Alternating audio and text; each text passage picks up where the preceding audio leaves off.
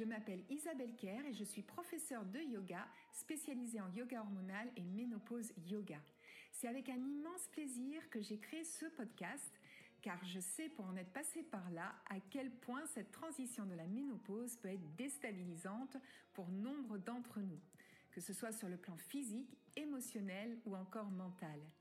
Et pourtant, je reste persuadée que ce chapitre de notre vie peut également s'avérer être une merveilleuse aventure vers la connaissance de soi. Dans ce podcast, je partage avec toi des conseils bien-être adaptés. Conseils délivrés aussi par des invités expertes dans leur domaine, où nous parlerons yoga, santé, nutrition, beauté, mode et bien d'autres choses encore, afin que toi aussi, tu puisses vivre une merveilleuse renaissance. Alors, bonne écoute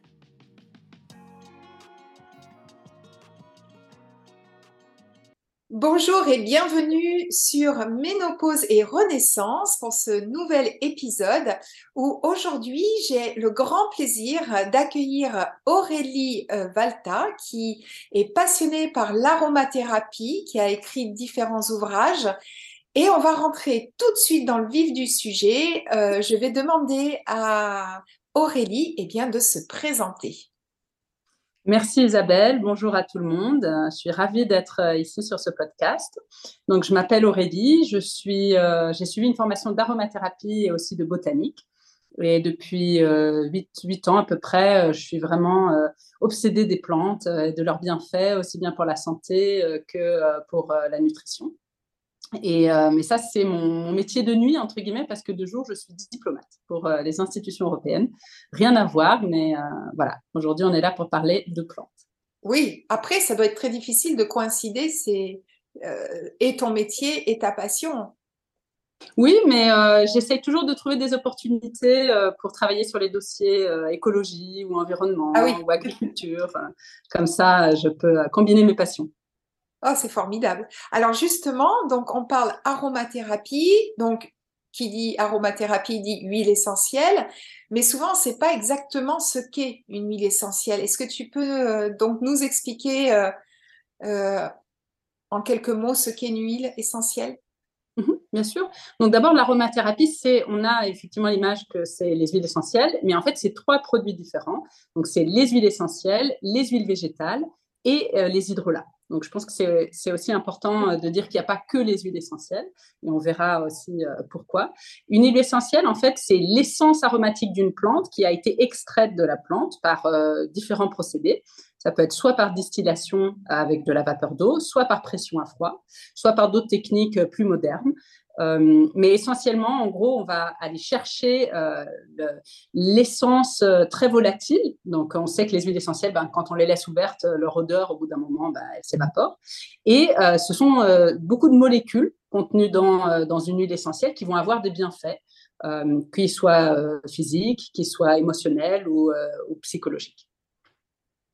D'accord. Et alors, on voit maintenant, hein, c'est devenu assez courant, euh, les huiles essentielles, donc on en voit partout, même dans des discounts. Euh, et euh, je suppose évidemment que ça n'a pas la même efficacité et qu'il faut se méfier.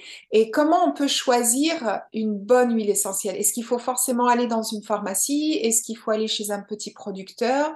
Parce que, quand on n'a pas de petit producteur à côté de chez soi, comment être sûr? Est-ce qu'il y a des labels? Est-ce qu'il y a quelque chose pour, pour être sûr de bien choisir?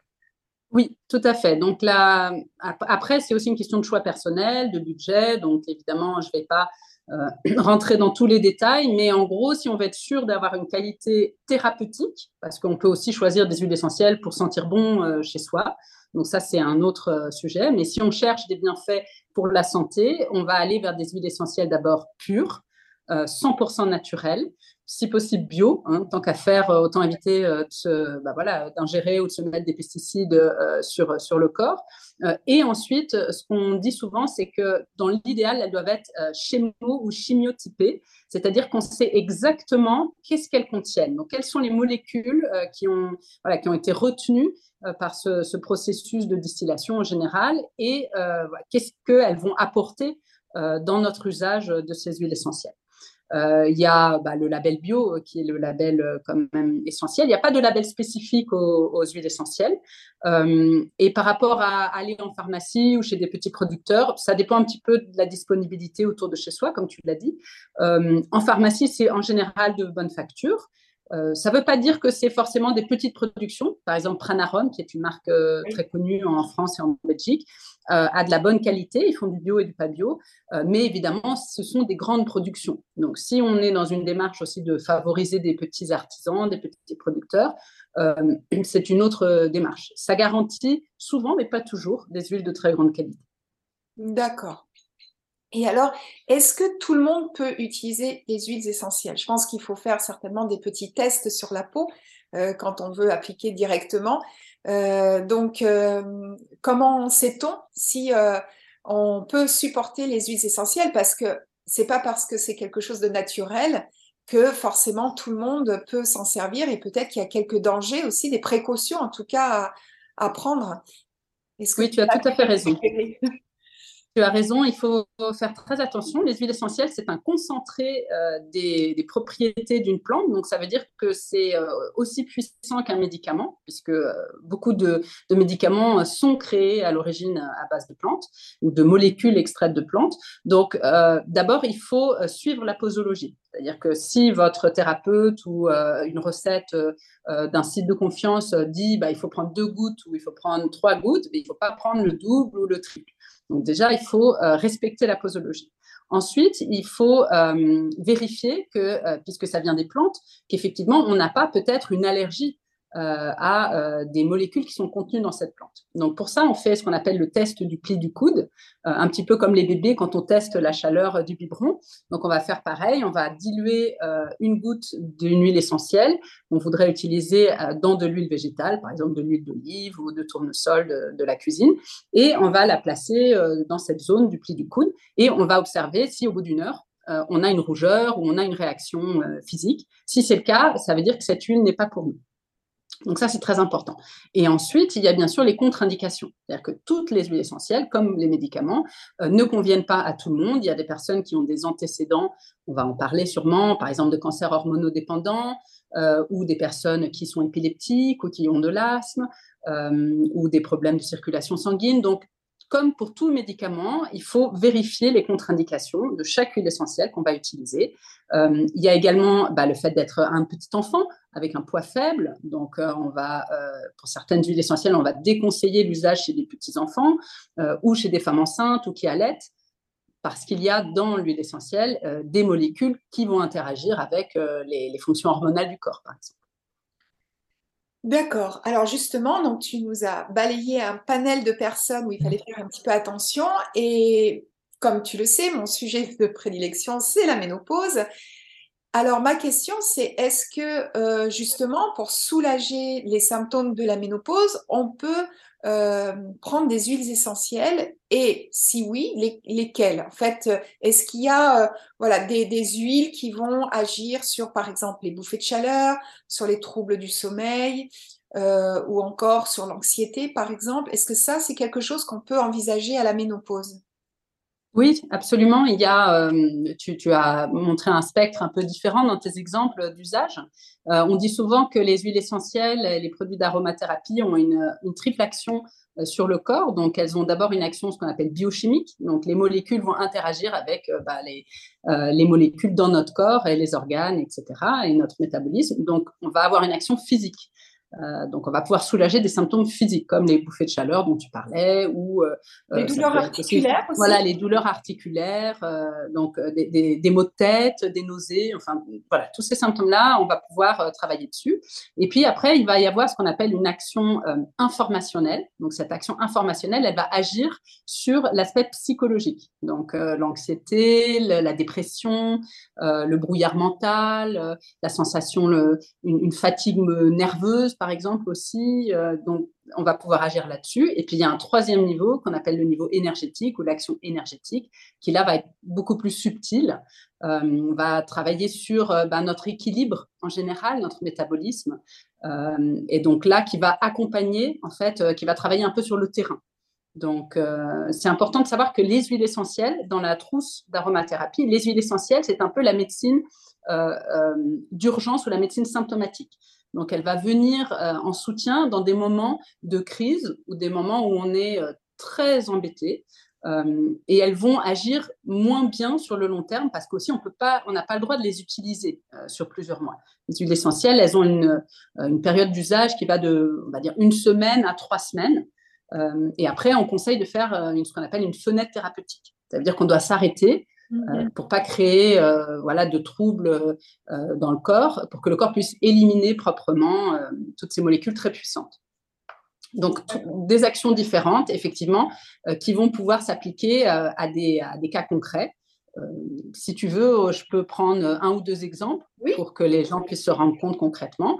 Donc, par exemple, on conseille souvent l'huile essentielle de sauge sclarée. Donc, la sauge est une grande plante de la femme, qu'elle soit officinale ou sclarée. Mais en France, par exemple, l'huile essentielle de sauge officinale est interdite à la vente.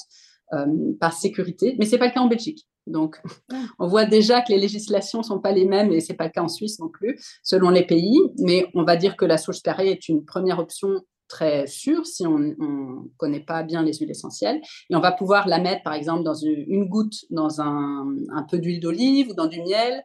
Et on va prendre ça le matin euh, pour atténuer les bouffées de chaleur. Euh, et puis, ça aide aussi un petit peu pour les sautes d'humeur. Donc, euh, pour les sautes d'humeur, on va pouvoir euh, faire un traitement comme ça sur 15 jours, par exemple. Et puis ensuite, on va s'arrêter euh, pendant, pendant 15 jours et puis voir si on a besoin de, continuer. Donc ça, c'est un exemple. Il y a aussi, bien sûr, des huiles essentielles intéressantes sur les douleurs articulaires. il y a notamment la Gaultérie, qui va vraiment apporter un soulagement au niveau... Très bah, efficace. très efficace, exactement. Qu'on utilise beaucoup aussi pour tout ce qui est inflammation des articulations. Euh, donc la Gaultérie, c'est pareil, celle-là, elle va s'utiliser en application externe, diluée dans euh, de l'huile végétale. Euh, ou par exemple, ça c'est pas une huile essentielle, mais c'est une plante en aroma, l'amande poivrée. on l'utilise en hydrolat, donc on va se faire des petits sprays avec de l'hydrolat de menthe poivrée quand on a le phénomène des jambes lourdes. Si on a des problèmes de circulation sanguine, donc on va pouvoir asperger la zone douloureuse avec de l'hydrolat de menthe poivrée pour dans l'idéal qu'on garde au frigo, comme ça on a l'effet de froid aussi. Euh, et donc ça va vraiment apporter un soulagement immédiat euh, qui doit être accompagné par euh, après un traitement de fond, bien sûr. Et alors pour celles qui ne connaissent pas, qu'est-ce que l'hydrolat? Alors l'hydrolat, c'est, on va dire, c'est le déchet de la fabrication des huiles essentielles. Même si c'est pas vrai, on peut fabriquer des hydrolats sans avoir fait de l'huile essentielle. Mais en gros, la vapeur d'eau qui va être utilisée pour la distillation va être récoltée une fois qu'elle s'est recondensée dans ce qu'on appelle un essentiel. Donc, c'est l'outil le, qu'on utilise pour récolter l'huile essentielle. Et donc, sur le dessus, en général, à part quelques exceptions, il va y avoir euh, l'huile essentielle qui est plus légère que l'eau. Et en dessous, il va y avoir, il va y avoir le reste, ce qu'on appelle euh, l'hydrolat. Euh, on connaît souvent le terme eau florale dans le commerce, qui est une sorte d'hydrolat. Donc, c'est quand on a distillé des fleurs, on parle d'eau florale. Mais on peut distiller des feuilles, des, de l'écorce, donc, euh, le terme générique est hydrolat. D'accord. Et alors, euh, euh, pour certaines femmes, certaines femmes connaissent une ménopause précoce. Et dans ces cas-là, est-ce qu'il y aurait une huile en particulier qui pourrait soutenir cette période-là? Alors, peut-être au niveau peut-être psychologique là pour le mmh. coup émotionnel. Oui. Alors, euh, effectivement, la ménopause précoce, c'est souvent euh, vraiment un choc euh, psychologique pour les femmes qui, le subissent. L'aromathérapie et les huiles essentielles en particulier vont pas venir sur l'aspect de fond, hein. donc c'est pas, ça va pas pouvoir se substituer à un traitement hormonal de synthèse, par exemple. mais effectivement, comme tu le, dis bien, ça va pouvoir accompagner le mental. donc il y a plusieurs options. Après, c'est, euh, ça va souvent être un traitement un peu personnalisé parce que euh, selon les symptômes euh, de, de, la personne, ben, on va aller vers plutôt vers telle ou telle synergie. mais je peux en donner quelques-unes générales. D'abord, si on se sent déprimé, si vraiment, on, voilà, comment dire, on a incorporé le choc et on est dans la, cette phase de choc encore. donc, il, il y a l'huile de millepertuis. Donc, c'est pas une huile essentielle, c'est une huile, euh, enfin, c'est un macérat, en fait, euh, d'une plante qu'on appelle l'huile de millepertuis, qu'on peut aussi euh, prendre sous forme de gélule. qui est encore plus efficace. Et donc, cette plante va vraiment traiter la dépression. la dépression légère à moyenne, en Allemagne, c'est plus vendu que le Prozac. Ah et ça marche très bien. Oui, aux États-Unis, en Allemagne, c'est très, très populaire. Et donc, cette plante va vraiment accompagner sur le long terme le, voilà, le traitement de la dépression légère à moyenne suite à cette, cette nouvelle qu'on aura reçue. Après, il y a euh, tout ce qui est agrumes. Donc, les huiles essentielles euh, ou les essences d'agrumes vont apporter de la légèreté, de la gaieté, de la joie de vivre. Donc là, on pourra aller vers euh, le pamplemousse, qui est notamment très indiqué, l'orange douce, euh, et puis il y a aussi le petit grain bigarade. Donc le petit grain bigarade, euh, qui est sans doute connu euh, des personnes qui achètent des cosmétiques, parfois on voit cette indication. c'est en fait tout simplement des feuilles d'oranger amer qui sont distillées. Donc on va pas on va pas utiliser l'écorce des, agrumes, mais on va utiliser les feuilles. Et dans ces cas-là, l'avantage du petit grain bigarade, c'est qu'il est à la fois, il donne beaucoup de joie de vivre, mais il donne aussi une énergie mentale. Euh, donc vraiment, il aide à dégager le mental, à se focaliser et donc il permet d'aller de l'avant. Donc ça, c'est formidable, euh, même pour une femme ménopausée à un âge entre guillemets dit normal, parce que voilà. justement, souvent on, remarque hein, qu'on a un petit moment de, déprime parce que bah, c'est un grand bouleversement. Et puis parce qu'on avance en âge, il faut l'avouer, et du coup, euh, même si c'est inconscient, tout ça fait que euh, on peut se sentir euh, un petit peu déprimé à ce moment-là. Donc que ça soit une ménopause précoce ou non, je pense que ça, c'est vraiment une huile essentielle effectivement à, avoir dans sa petite trousse. Oui, elle est, elle est, assez polyvalente et puis elle sent très bon. On peut aussi la mettre dans son shampoing ou dans ses cosmétiques pour en avoir les bienfaits au quotidien. Voilà. Oui, parce qu'on a souvent l'idée d'huile essentielle qu'on va venir ingérer, mais mm. effectivement, comme tu dis, on peut aussi. Euh, alors, justement, en parlant de, des huiles essentielles, euh, on entend de tout, c'est-à-dire il faut prendre l'huile euh, dans de l'huile végétale, il faut la prendre sur un sucre. quel est ton avis là-dessus?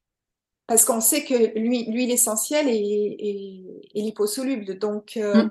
Est-ce que c'est mieux de la prendre dans une huile végétale pour, en garder tous ses bienfaits tout à fait. Alors, il y a deux choses. D'abord, on va décider la manière dont on va utiliser une huile essentielle dépend évidemment de ce qu'on essaye de traiter. C'est-à-dire que si on va euh, traiter euh, une plaie euh, à l'extérieur ou, comme je parlais, les jambes lourdes ou quelque chose qui se manifeste ou une perte de cheveux, ou enfin voilà, un phénomène qui se manifeste vers l'extérieur, on va avoir une application topique ou locale.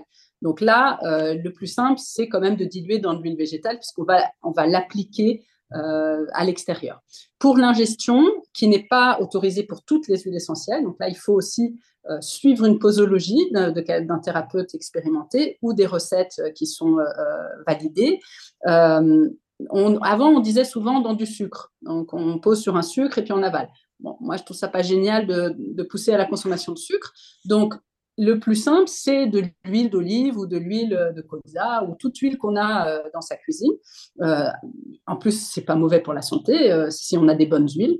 Donc, de l'huile de lin, enfin, on peut imaginer toute, toute type d'huile.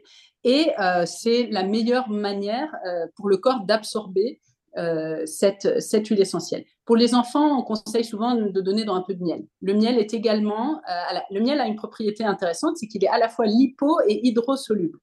Donc, euh, il permet aussi euh, d'absorber euh, plus facilement les huiles essentielles. Et enfin, la troisième option qu'on conseille parfois, c'est le lait. Comme le lait contient beaucoup de lipides, si c'est du bon lait, bien sûr, eh bien, ça va pouvoir s'agréger avec les molécules de gras du lait et ensuite être absorbé.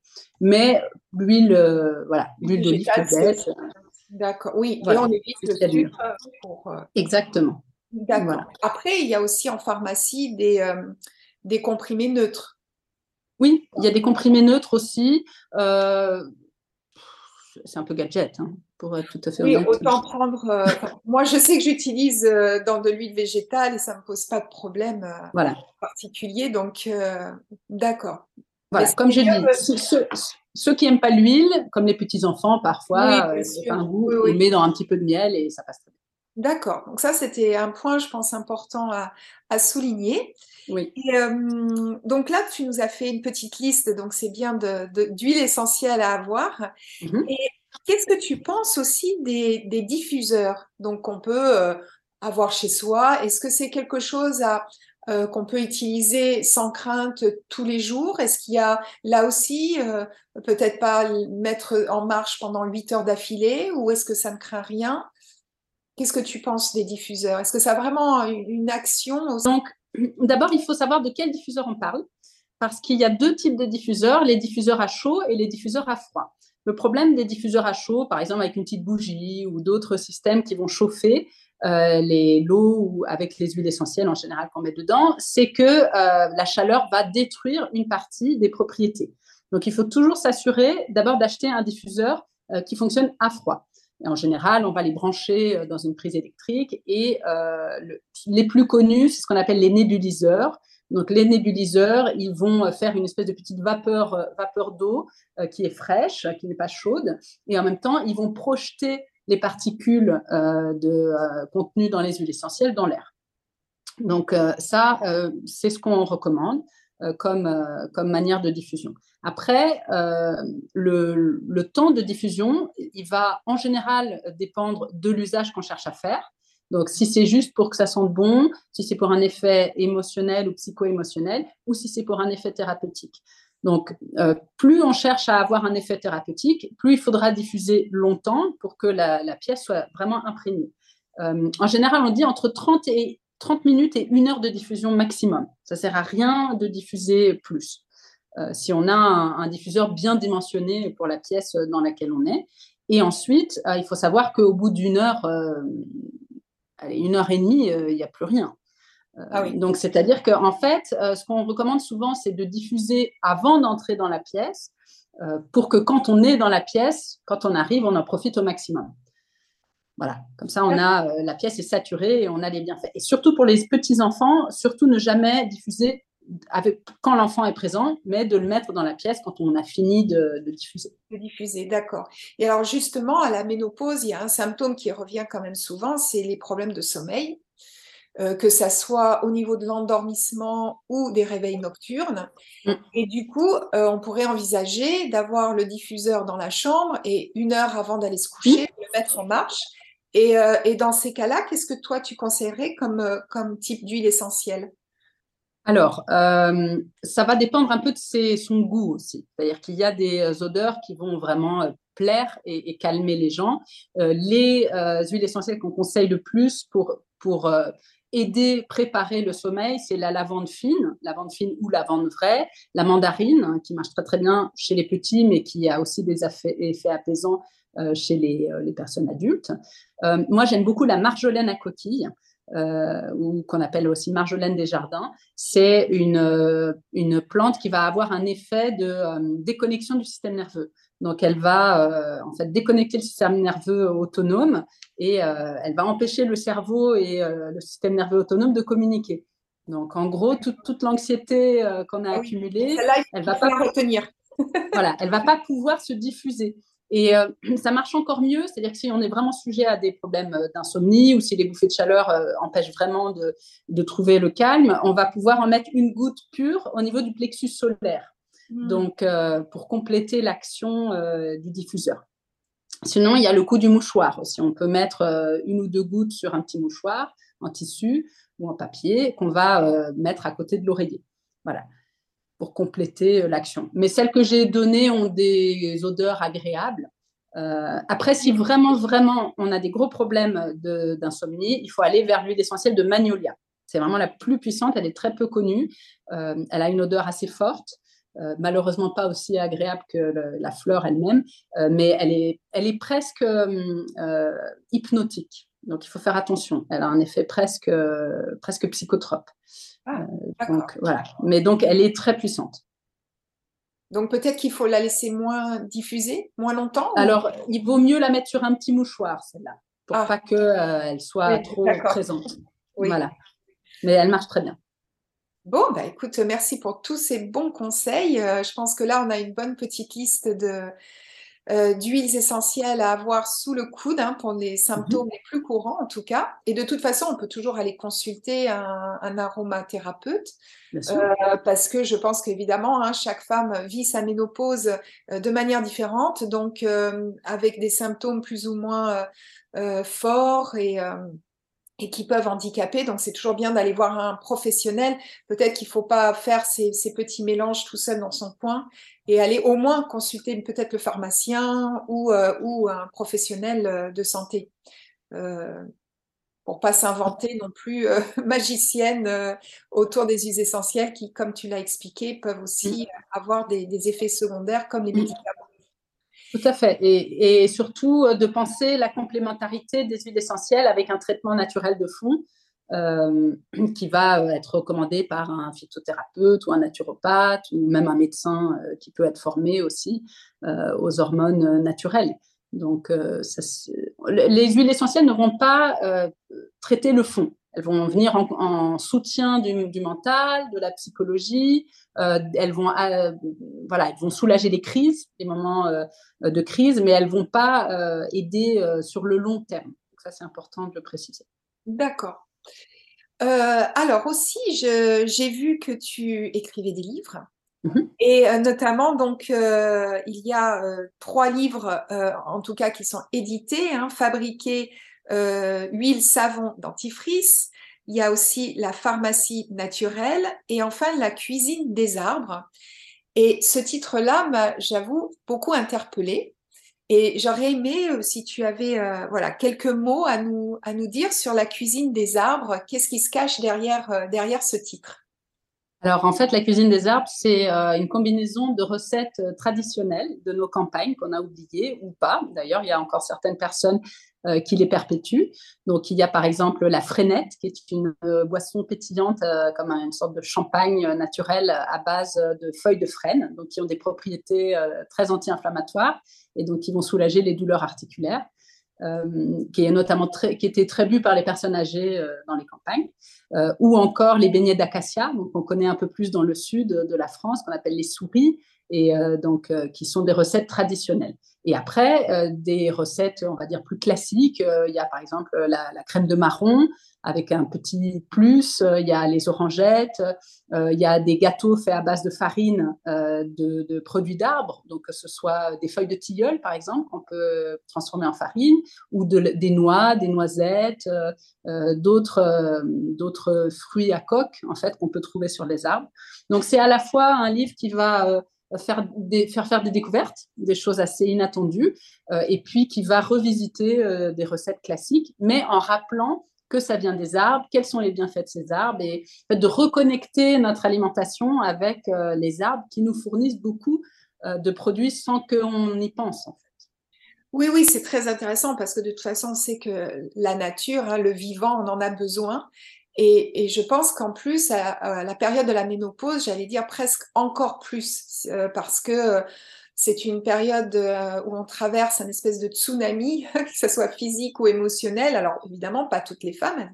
Il y en a qui sont chanceuses et qui passent euh, au travers, mais pour d'autres, c'est plus compliqué. Et cette connexion à la nature, je pense que c'est très très important. Et justement ce genre de recette, euh, c'est presque un, pour moi quand j'ai vu les photos, en tout cas du livre euh, sur ton compte Instagram, eh bien je me disais quand on cuisine euh, ainsi, c'est presque une méditation, une méditation, une méditation de pleine conscience où on prend le temps là du coup de, de vraiment toucher, sentir, mélanger, et après avoir le plaisir des yeux avant d'avoir le plaisir euh, euh, du goût, du palais. Donc euh, j'ai trouvé ça très très intéressant comme démarche. Donc voilà, je voulais, je, voulais que tu en touches un petit mot et donc, ben, évidemment, je mettrai le lien de ton compte Instagram hein, pour qu'on puisse aller voir tout ce que tu proposes.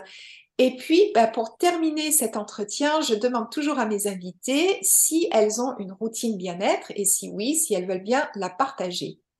Alors Aurélie, euh, j'aime bien toujours terminer euh, mes échanges en posant une question à mes invités, à savoir, est-ce que tu as une routine bien-être et si oui, quelle est-elle? Est-ce que tu veux bien la partager avec nous?